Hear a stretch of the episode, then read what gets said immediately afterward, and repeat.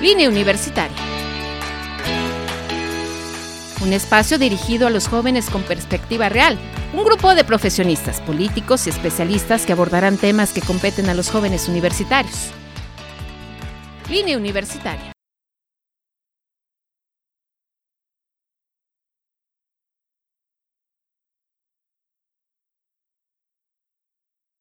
Ya estamos en línea universitaria solamente para ti. La verdad es que a mí siempre me da mucho gusto, mucho gusto poder estar con todos ustedes aquí en línea universitaria por Radio Tecnológico de Celaya 89.9 FM y es un gusto y es un placer siempre tener excelentes invitados. Hoy, hoy está con nosotros el doctor Pedro Vela Salgado y es, aparte de ser mi amigo, ¿no? Este es el director del Centro de Integración Juvenil. ¿Cómo estás, doctor? Muy bien, muchas gracias, muchas gracias por la invitación y, también eh, qué gusto estar con, contigo aquí en este programa. Doctor, fíjate que tenemos un montón de temas, pero la verdad es que em, a mí me gustaría hablar de un tema que es bien importante y que de ahí podíamos pasar de una cosa a otra y que no podemos dejar a un lado otra vez la drogadicción en adolescentes, en niños, ¿no? Este, y que cada vez se están enganchando más, ¿no? Eh, eh, no solamente las drogas eh, no permitidas, sino también en las permitidas. ¿Cómo, ¿Cómo están trabajando ustedes y qué tanto es preocupante la, la drogadicción en los menores? Bueno, eh, es, es, es, muy preocupante, ¿no? Este, sabemos que es un problema que ha ido creciendo paulatinamente. Eh, vaya que las estadísticas que tiene uno en cuestión de eh, la gente que se acerca a nuestra institución para tratamiento, observamos cómo van iniciando cada vez a una edad más temprana. ¿no? Entonces, esto lógicamente es algo que nos debe de alarmar algo está pasando en nuestra sociedad, ¿no? Porque eh, yo digo, bueno, los niños, a final de cuentas, niños, adolescentes, pues, no, dejan de ser una responsabilidad directa de los padres de familia, ¿no? Sí, entonces, eh, algo está ocurriendo con, nuestras familias que de alguna forma eh, empieza a ver, o se ha estado dando, ¿no? Cierto descuido ¿no? en, en, estos, eh, en estos niños, en estos, adolescentes. Eh, muchas veces les, he dicho de que hay algunos que inician inclusive antes de los 10 años de edad. ¿no? Y, digo, bueno, ¿cómo es posible que niños que deberían empezar a vivir, ¿no? que están apenas descubriendo este, este mundo, ¿no? Y todas las posibilidades que tienen para crecer y para desarrollarse, pues empiezan a, declinar, empiezan a morir, por, por así decirlo, sí, a una edad muy temprana, cuando se empiezan a relacionar en el mundo de las drogas, ¿no? Entonces, este, es algo que sí nos, nos preocupa ese dato. Y otro dato también que a mí me, este, me preocupa y, lo he mencionado en algunas, otros, en, algunas otras entrevistas y también en algunos eventos que hemos tenido, eh, sobre todo en, apenas hace poco fue el, el informe de actividades del Centro de Interacción. Y, yo mencionaba también que un dato que nos debe de preocupar es cómo... Eh, las mujeres han ido también avanzando paulatinamente en el, en, el consumo de, drogas, ¿no? No nada más hablamos de, de drogas ilícitas, ¿eh? sino también de drogas eh, ilícitas, este, como paulatinamente se ha ido dando un crecimiento importante. Eh, sí, vaya, yo me recuerdo hace 15 años cuando me hacían entrevistas y le decía que había una relación de 13 a 1 eh, en cuestión de por cada 13 hombres había una mujer consumidora de drogas y actualmente estamos hablando de una relación de 3 a 1, ¿no?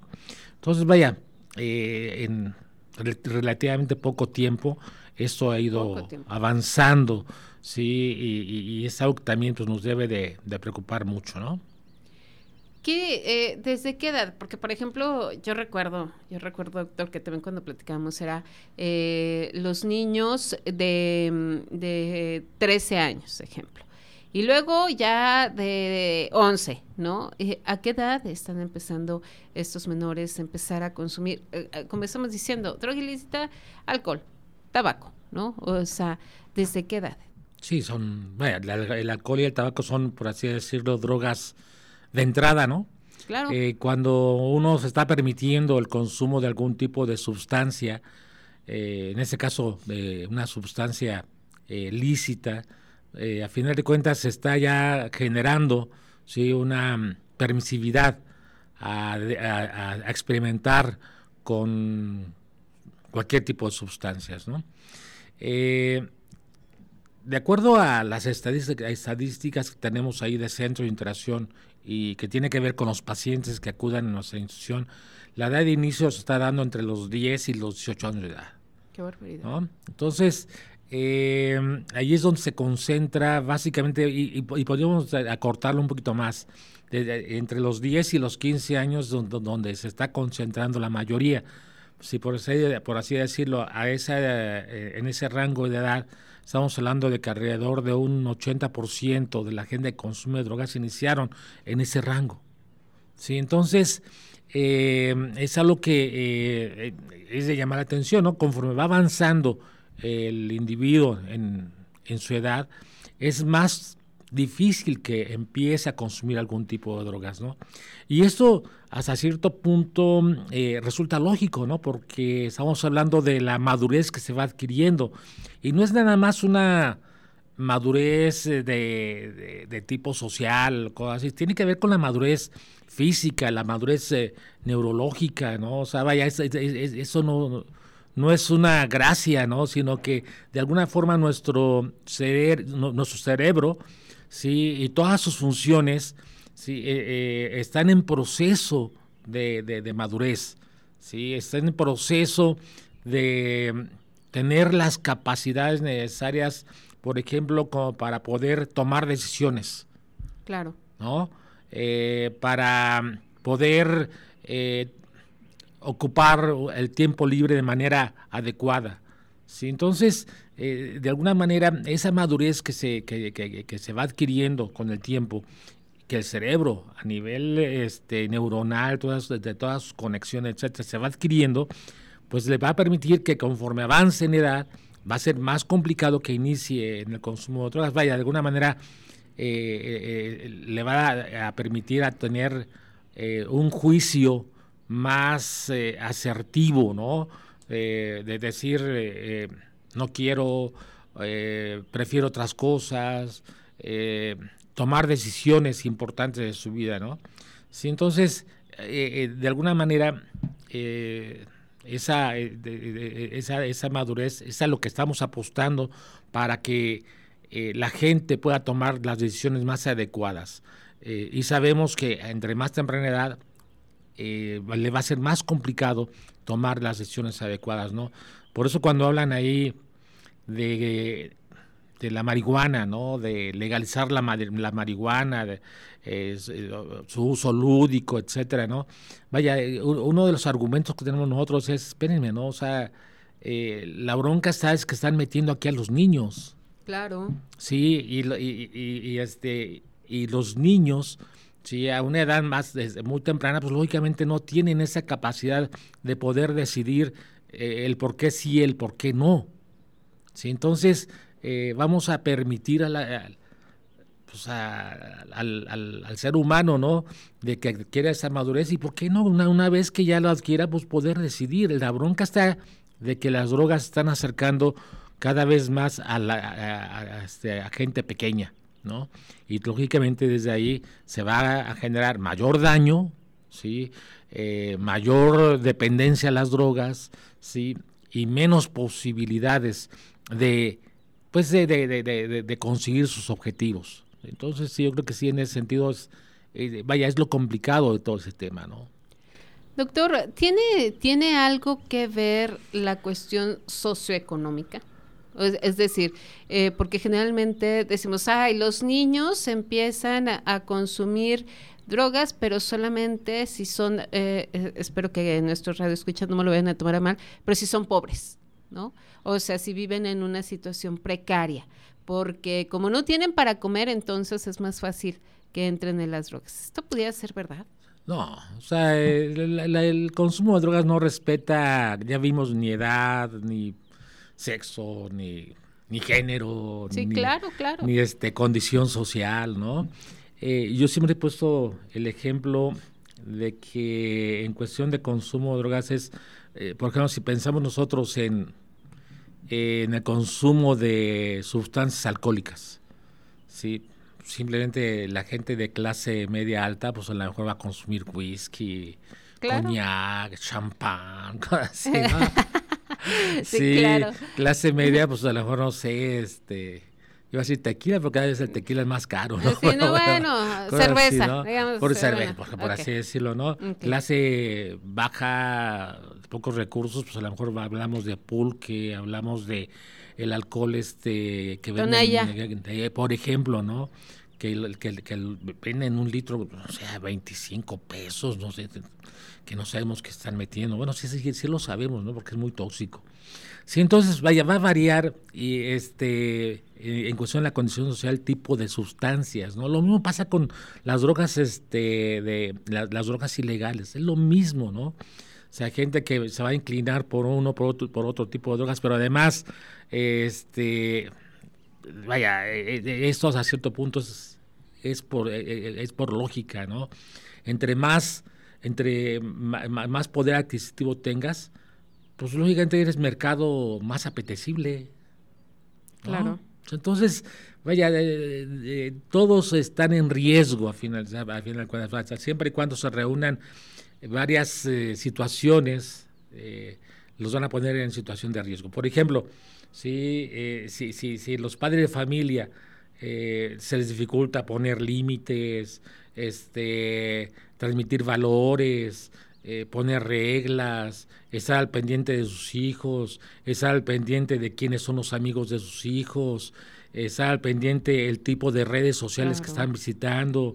Vaya, pues lógicamente el riesgo va a ser mayor, ¿no?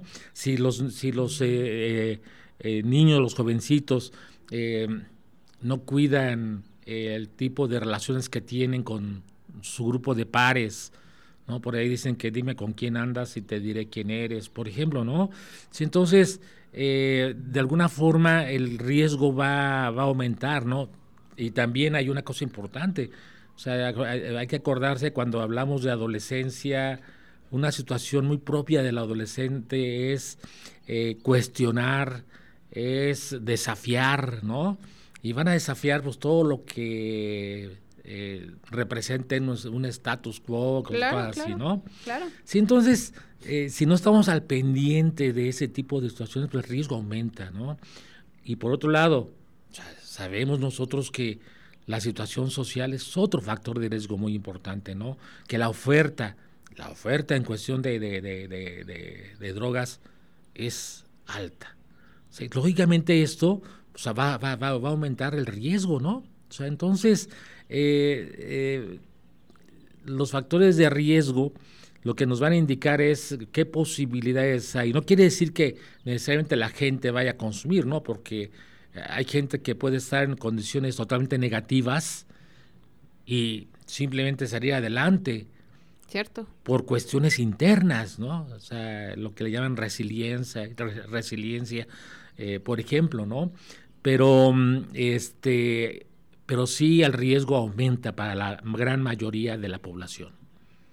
En este caso, eh, doctor, ¿por qué, eh, bueno, ya, ya nos dijiste que por, por la cuestión de valores y ese tipo de cuestiones, pero ¿por qué dicen por probarla? Porque sus amigos se la dieron, porque este, querían saber qué se siente. ¿por qué empiezan los chiquitos, digamos, o sea, los de 10 años? O sea, ¿por qué lo hacen? O sea, ¿por qué están enojados con sus papás, como le estás diciendo? ¿Por qué sus amigos este, lo llevaron? ¿Por qué? Bueno, hay, muchos factores, ¿no? De, entre los que ya, ya hemos estado hablando, pero eh, hay factores que para mí son muy importantes, ¿no? Sobre todo en los, en los menores de edad. Eh, la presión social es grande es muy grande, ¿no? O sea, yo hace rato yo decía que entre mayor poder adquisitivo, pues lógicamente el mercado es más atractivo, ¿no? Eh, pero la presión social no nada más se refiere a la oferta y a la demanda, sino también se, va a referir al grupo de pares en los cuales te, estás desarrollando.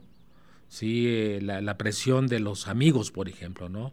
El querer pertenecer a los grupos en los cuales me estoy desarrollando, el no sentirme rechazado, ¿sí? este, de, de, los grupos sociales con los cuales eh, mm, eh, estoy conviviendo, ya sea en la escuela, ya sea en la calle, etcétera, etcétera, ¿no? Entonces, esa presión social esa presión de, de, grupo de amigos va a ser muy, pero muy importante para que en, algún momento eh, se pueda dar. Por otro lado, también tiene que ver con toda eh, la seguridad que le han transmitido.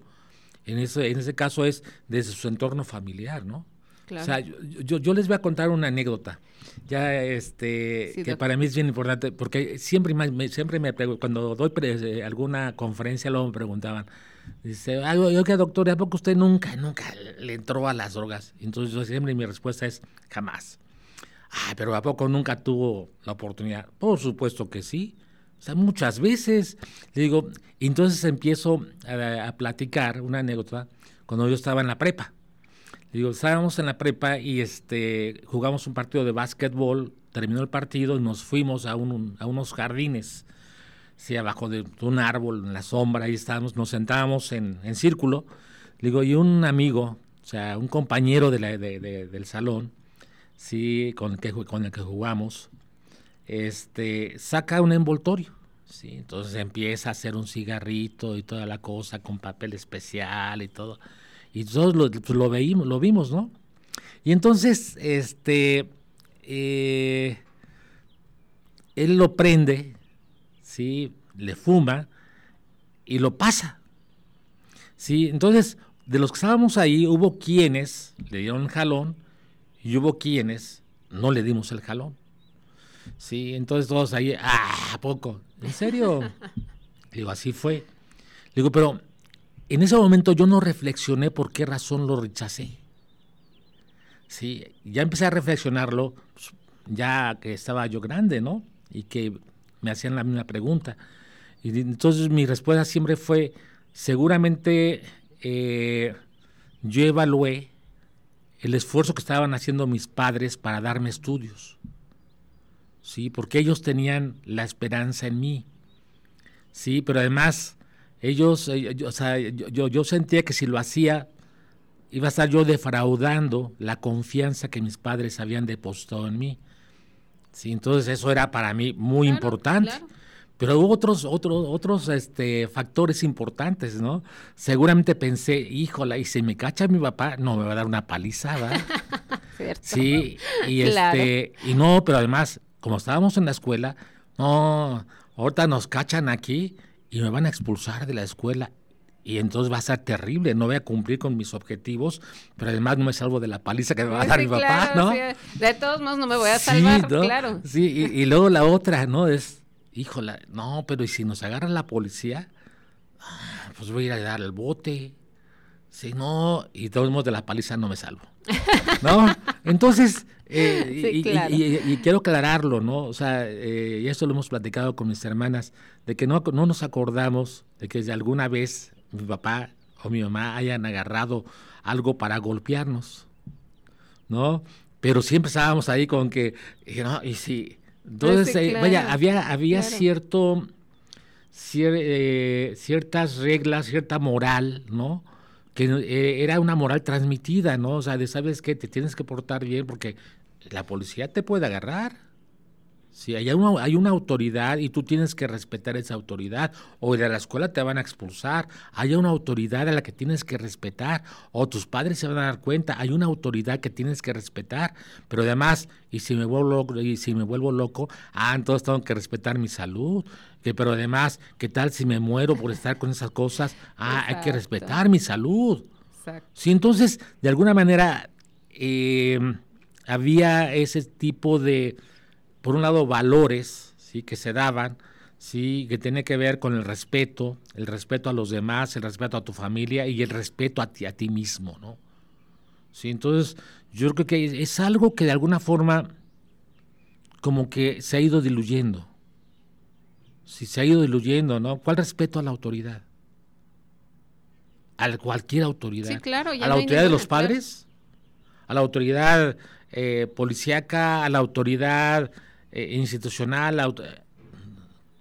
Entonces, vaya, de alguna forma, eh, todo se, ha ido diluyendo, ¿sí? Este, y es algo que, eh, pues de alguna forma, pues se facilita las cosas, ¿no? Pero además también, por ahí estaría otro factor importante, ¿no? La curiosidad, ¿sí? Porque nos pintan las cosas, uff, no, que vas a sentir esto, que los elefantes rosas y quién sabe cuántas cosas más. Que te va a hacer sentir bien. Sí, ¿no? Siento, entonces, de alguna forma, nadie le explica que si empiezas a, si, empiezas a consumir algún tipo de sustancia, puedes caer en dependencia. La dependencia se relaciona a gastos, los gastos se relacionan a otro tipo de situaciones, ¿no? Sí, demandas, cosas así, demandas para poder conseguir drogas, ¿no? Entonces, eh, eh, nadie le explica que hay gente que, por ejemplo, ha perdido su empresa por tener una dependencia a algún tipo de drogas. Una, porque a lo mejor la descuidó, o dos, porque a lo mejor debía mucho.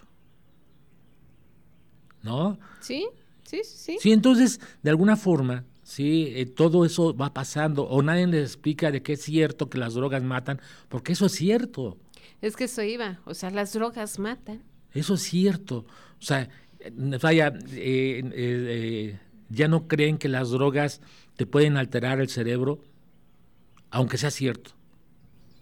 Sí, y, y suceden las cosas, ¿no? O sea, em, yo tengo ya 40 años trabajando en centros de interacción juvenil y pues yo puedo platicar de tantos casos, ¿no?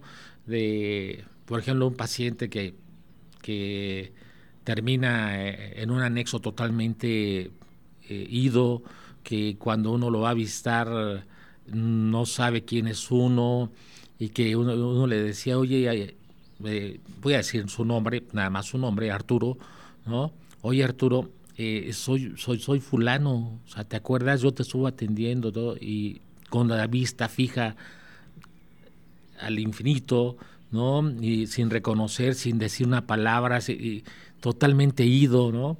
Sí, y que al final cuando uno pregunta, bueno, pues ¿cómo, cómo cayó aquí, ¿no? Y empiezan a platicar de que fue tanta su adicción que cuando ya no tuvo cómo adquirir drogas, lo que hacía era levantar las tapas de los, este, de las coladeras, ¿no? Eh, y, se inclinaba y a, oler eh, eh, los gases que emanaban de ahí, del drenaje, ¿sí? Para poder satisfacer una conducta adictiva, nada más. Claro. eso ya no le hacía gran cosa, ¿no? Pero, pero era satisfacer una conducta adictiva que se había desarrollado durante tanto tiempo y que lo llevó a perder la razón, lo llevó a perder este, la dignidad, lo llevó a perder oportunidades, un deportista excelente, el chavo este, todo lo perdió, ¿no? Sí, entonces...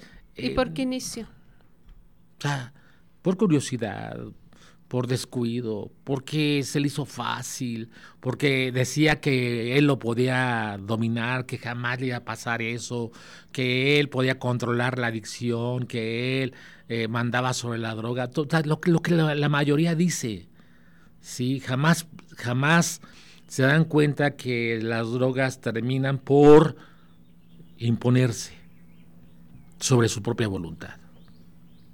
Sí, entonces eso es, es, algo que, que, pasa, ¿no? Y, y, que si la gente eh, hiciera conciencia de que sí llega a pasar, las drogas sí matan, las drogas sí te pueden volver loco, las drogas sí te destruyen, las drogas destruyen familias, las drogas destruyen sociedades.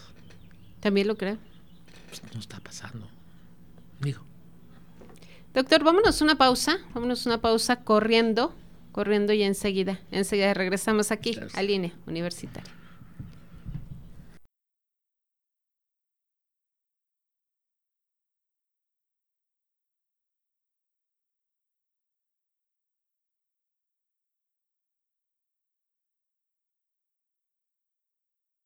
Ya estamos de regreso, ya estamos de regreso. Doctor, estamos contando precisamente un tema y nos quedamos en eso. Las drogas sí matan. O sea, es decir, eh, vamos a por lo ilícito. Si fumas todos los días y te acabas 40 cajetillas, ahí es una decir, ¿verdad? Pero te, fumas todos los cigarros al día, ¿no? O sea, 20, 30, no sé, 40. Este, te mueres, ¿no? O sea, si, si tomas todos los días eh, hasta que tu cuerpo ya no aguante, ¿te mueres? O, o, si, o si tomas un día, agarras tu coche, vas manejando, te impactas, te mueres. Te mueres. Vaya, es que aquí es, algo muy importante, ¿no? O sea, no necesariamente tenemos que hablar de, la dependencia, ¿no? Exacto. O sea, el abuso también, el solo, el solo hecho de abusar de algún tipo de sustancia nos puede causar eh, graves consecuencias. Por ejemplo, en el caso del alcohol, ¿no? Hay gente que dice, ves que yo nada más tomo cada año. O sea, una vez al año, pero el día, pero el día que toma, no, hombre, o sea... A correr. Sí, sí, sí, se transforma el mundo, ¿no? Sí, claro. Al, siguiente día eh, llega la familia y, le reclaman, le dicen, es que esto, es que ya hiciste esto, hiciste lo... O sea, tienen un problema de, le llaman alcoholismo de tipo patológico. Exacto. No, no necesariamente es, es, este, es una dependencia al alcohol. La dependencia del alcohol, pues lógicamente es un problema que te va a llevar a situaciones muy graves, ¿no? Una vez yo les platicaba, cuando estaba, eh, cuando estaba yo de, médico, eh, médico interno, este, les decía yo lo que más, o más bien lo que menos quería uno atender en una guardia, porque tenemos unas guardias que nos mataban, eran 36 horas por 12 de descanso en aquella época. ¡Qué barbaridad! Sí, sí, sí, sí, era. Entonces estaban así, eh, a la mitad de la guardia este, uno, quería descansar y llegaba un paciente, sí, que no se te toca, hijo, y lo veía un paciente cirrótico, ¿no? Con vomitando sangre, ¿no? Y ya estuvo, la voy a pasar toda la noche con él, ¿no? Sí. Y así era. Para que después de varias horas estar ahí metiendo agua fría, sacando coágulos, metiendo agua fría, sacando coágulos, ya controlábamos el sangrado y todo, ya después cuando uno lo da de alta al paciente, muchas gracias doctorcito, le juro por mi madre, por mis hijos, que ahora sí ya voy a dejar de tomar, ya, ya, ya aprendí. para que en un mes, mes y medio, dos meses regresara con la misma sintomatología. Vaya, y, no es y no estamos hablando de decir, hay gente necia, no, es que es, eh, vaya, es un problema, es una enfermedad. Es una enfermedad. Es una, hay una dependencia que debemos atender, que se debe atender. Pero aquí necesitamos de la voluntad de esa persona. Primero, sabes que tienes un problema, atiéndete. Hasta que no lo reconozcas, no te vas a atender. ¿no? Entonces, eh, sí nos puede causar problemas graves, ¿no? El tabaco sabemos que eh, el cáncer, cáncer pulmonar, cáncer de garganta, cáncer de, este, de riñones, no, no, no, o sea, está relacionado con cáncer de, óseo, está, vaya, está relacionado con varios problemas de ese tipo y que también, pues lógicamente, una vez que se empieza a desarrollar, pues pues adiós. Que, aplicamos la de, de algo me de morir, ¿no? Sí, sí, sí, este, eh, pero pues si se escogiera morir de viejo estaría padre, ¿no? Ah, sí, claro. claro.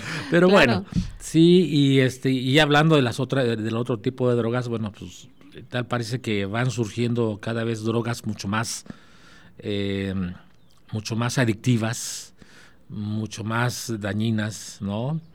Este, que le roban prácticamente eh, la voluntad y la dignidad al ser humano. Sí, entonces... tienes razón. ¿Qué, drogas, doctor? Eh, antes decíamos eso, ¿no? O sea, es eh, el alcohol, el tabaco y siempre la marihuana, ¿no? el tercer lugar. ¿Cómo están ahora? Y después ya veíamos que, subió la cocaína y entonces, ¿qué drogas son las que más se llegan a consumir? Bueno, eh, aquí en cuestión de, drogas ilícitas continúa, la marihuana es algo que ha estado dentro de la preferencia del consumo durante muchísimos años, desde que yo me acuerdo ¿no? que entré a, a centros de interacción juvenil. Este, sin embargo, se ha ido cambiando las demás drogas que se van incorporando. Eh, hace muchos años, la que estaba en segundo lugar eran las sustancias inhalables, ¿no? Eh, este, el, eh, este sí, resistor de contacto. sí, pegamento de contacto. Pegamento de contacto. Sí, para no decir otra cosa, ¿no? pegamento de contacto, ¿no? Este, tiner, gasolina, este, principalmente, ¿no? Y, era un problema grave, ¿no? Este, tan, lo más grave es de que no había una conciencia social, conciencia de enfermedad. Eh, yo me acuerdo que este, en las ferreterías yo alcancé a ver eso, ¿no? De cómo cubrían los dependientes eh, estopas con tiner, se le aventaban a los chamaquitos este, que eh, consumían ese tipo de sustancias y se reían, cómo se peleaban por una estopa y cosas como esas, ¿no? Afortunadamente ese, ese tipo de situaciones se ha ido cambiando, ¿no? Em, después de eso eh, hubo un tiempo que la cocaína fue una de las drogas de mayor consumo. Inclusive eh, llegó un tiempo que eh, alcanzó la preferencia en su consumo a la marihuana. ¿no? Ha ido también disminuyendo su preferencia poco a poco. pero surge, por ejemplo, en la actualidad lo que es las metanfetaminas, en especial el cristal. ¿no? Este, es una droga que pues en relativamente poco tiempo ha ido ganando una preferencia enorme. Eh, yo me acuerdo hace pues, menos de 10 años, ¿no? cuando veíamos las estadísticas de preferencia de consumo, eh, el 2% de pacientes, el 3%, ¿no? Son los que decían consumir ese tipo de sustancia, el cristal. Actualmente estamos hablando de que eh, es la segunda droga de preferencia, el cristal, ¿no? que ha ido alcanzando ya niveles eh, eh, muchas veces ya cercanos a, lo que es la marihuana. ¿no? Sí, estamos hablando de alrededor del 35-40% ¿sí? de los pacientes refieren tener la preferencia en consumo de cristal. Y esto es grave, ¿no? Porque fíjense,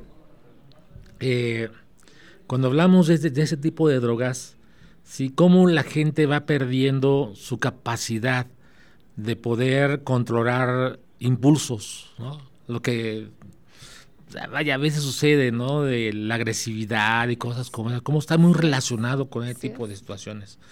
Sí, entonces, eh, además de que se eh, produce una dependencia muy grave y daños muy, muy graves, eh, eh, esta cuestión de no poder controlar impulsos, ¿sí? es algo que, nos preocupa la relación que hay entre ese tipo de consumo con la violencia que se está generando. ¿no?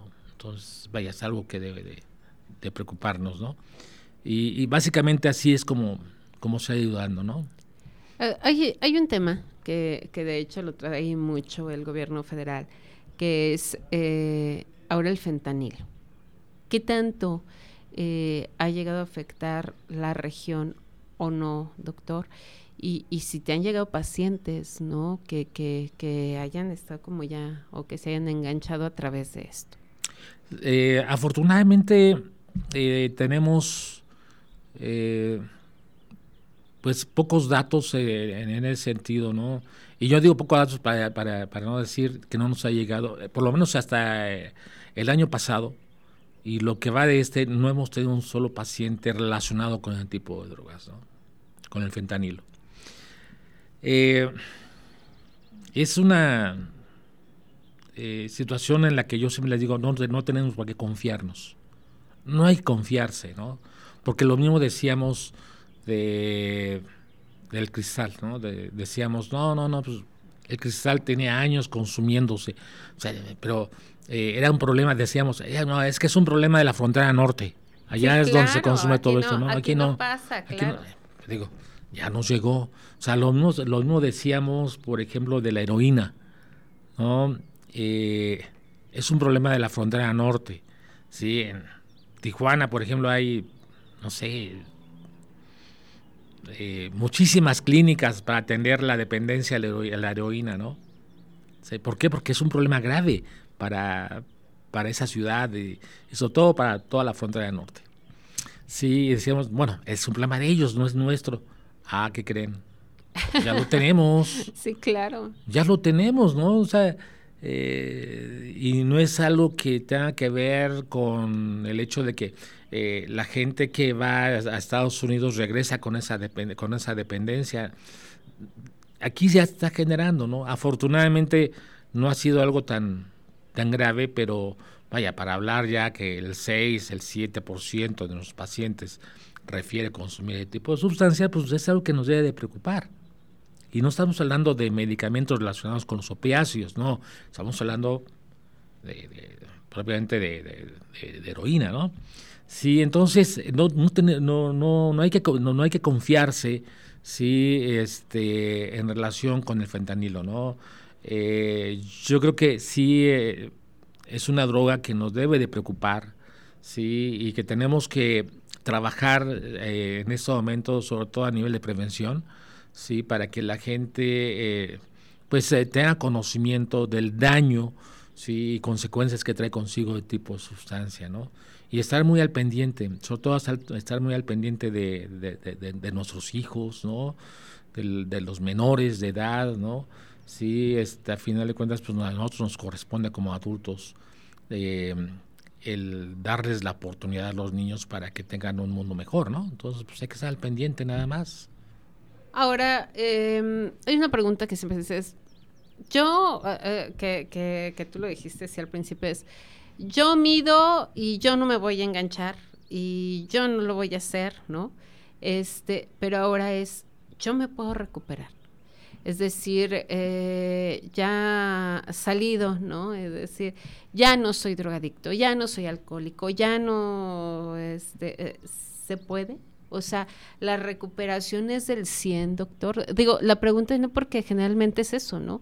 O sea, ya hablamos de que un alcohólico puede terminar en eso que te estabas diciendo, en la cirrosis, en, eh, morir o no, ¿no? O en matar a alguien manejando, o, también eh, perdiendo el conocimiento y haciendo cosas que no. Pero en el caso de la drogadicción es decir, yo voy con ustedes, me recupero y ya nunca más voy a ser drogadicto. Eh, aquí eh, tenemos que ponernos a pensar que tan, si hablamos de, cualquier tipo de adicción, es una enfermedad crónica, sí, eh, que inclusive se, lo describen los libros, una enfermedad crónica con este, constantes recaídas, ¿no? Este, y, y es muy importante enseñarle a la gente que recurre a instituciones como, como la nuestra, como Alcohólicos Anónimos, ¿no?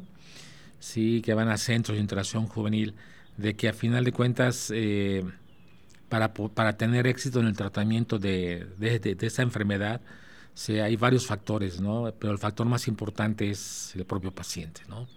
Que el paciente eh, tenga toda la disponibilidad del mundo para poder eh, creer en su propia recuperación y que la quiera y que luche por esa recuperación.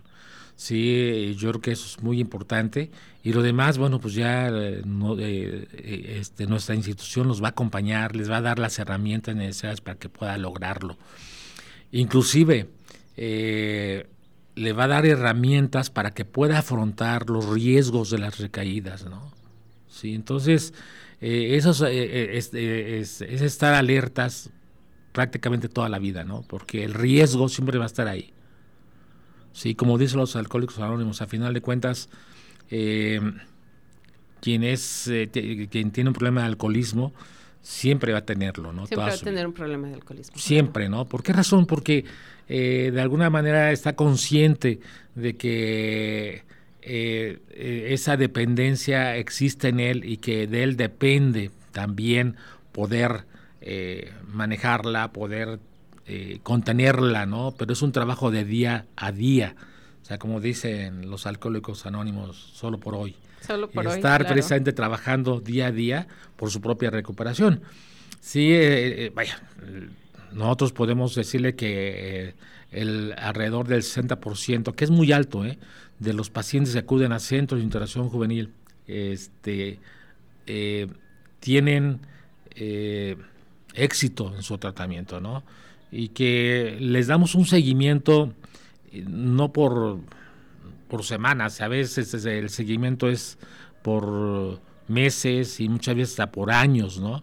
De tal forma que eh, el paciente tenga la posibilidad de acudir cuando siente algún riesgo, inclusive cuando ha tenido alguna recaída, ¿no? Para que pueda este, recurrir a los especialistas para eh, atender su, su, situación particular, ¿no? Doctor, eh, ¿cuántas personas ahorita ustedes están atendiendo y eh, por qué principalmente los están atendiendo? Si me puedes decir más o menos las edades en promedio.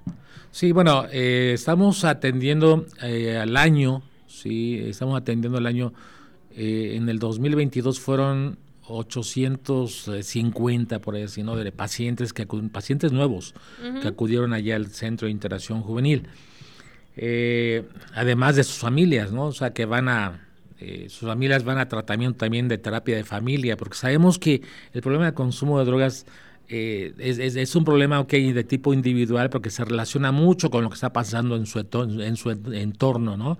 Entonces debemos de atender también a la familia para que la familia eh, reconozca sus propias herramientas para poder relacionarse mejor con esa situación que están viviendo y facilitar el, la rehabilitación de, de, su, integrante. ¿no?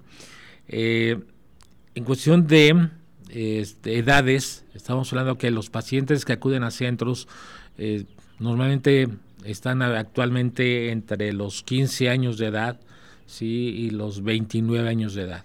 Más o menos, ¿no? es la edad en la que más, más ahora últimamente se está dando entre los, entre los 15 y los, 20, y los 20 años de edad. Y voy a explicar por qué. Sí, este, eh, hay escuelas que se acercan a nosotros, que confían en centros de interacción juvenil y cuando tienen algún problema con algún alumno, pues luego, recurren a nuestra institución, los envían para allá.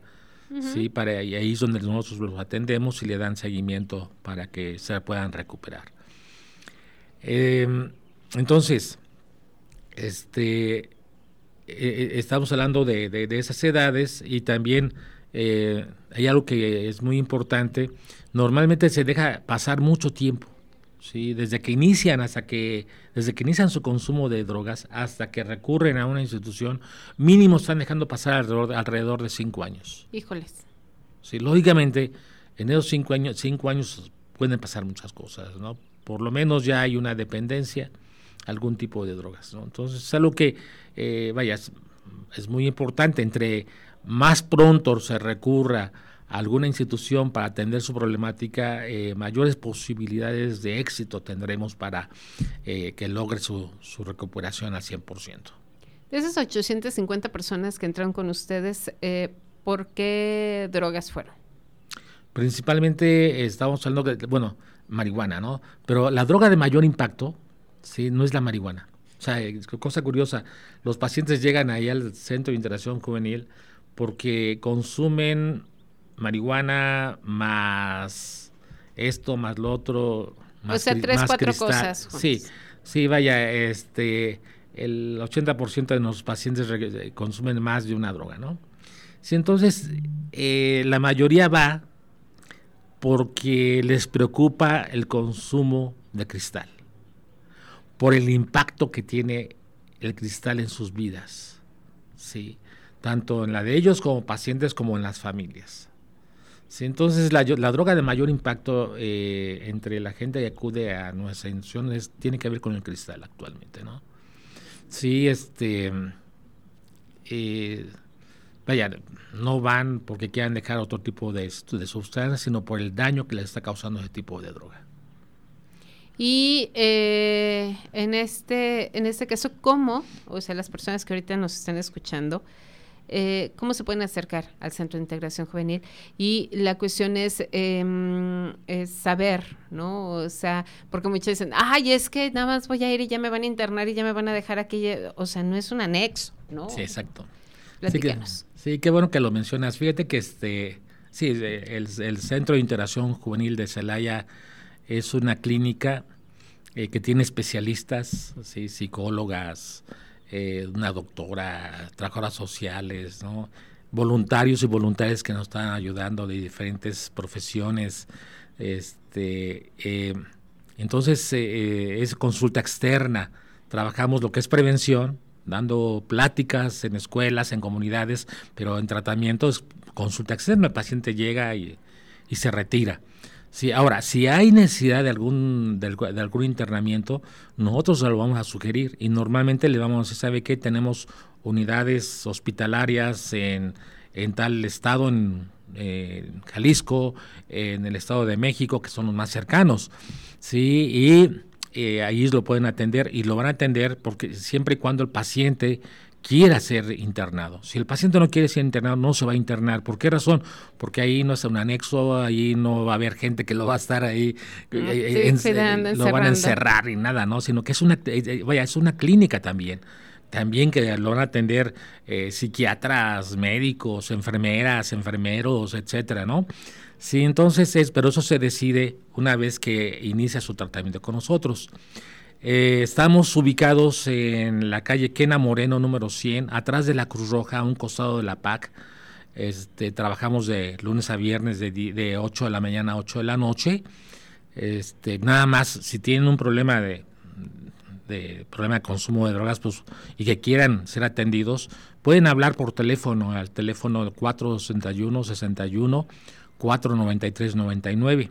Sí, ahí les darán una cita, les dirán qué día ir este, a sus entrevistas, etcétera. Sí, eh, también quiero mencionar que a partir del año pasado, este, al Centro de Interacción Juvenil lo incorporaron para atender eh, a nivel nacional, este, a todos los centros nos incorporaron para atender eh, otros problemas de salud mental.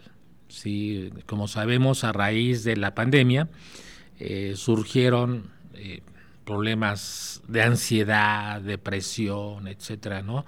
Entonces, este, eh, a, las instituciones que estamos relacionados con salud mental, en este caso Centro de Interacción Juvenil, con su atención al problema de las adicciones, pues también lo incorporaron para que atendamos ese tipo de problemática. Así que igualmente, si, si ustedes tienen algún problema eh, de los que acabo de mencionar, también pueden hablar eh, por teléfono al Centro de Interacción Juvenil y ahí se les dará también una cita para ser atendidos por nuestros, nuestras especialistas. Doctor, como siempre es un gusto. Como siempre es un gusto tenerte aquí en esta línea universitaria. Nos hacen falta un montón de temas, ¿no? Pero lo que nos hace falta es un montón de tiempo, pero ya sabes que esta es tu casa. Muchas gracias, no, pues gracias a ti, este, estamos en la mejor disposición pues, cuando nos invites, ya sabes, estamos en la, mejor disposición para estar aquí acompañándote a ti y al público que nos escucha. Muchas gracias, doctor. El doctor Pedro Velas Salgado. Nosotros ya nos tenemos que despedir aquí en línea universitaria. Nos vemos la próxima. Hasta luego.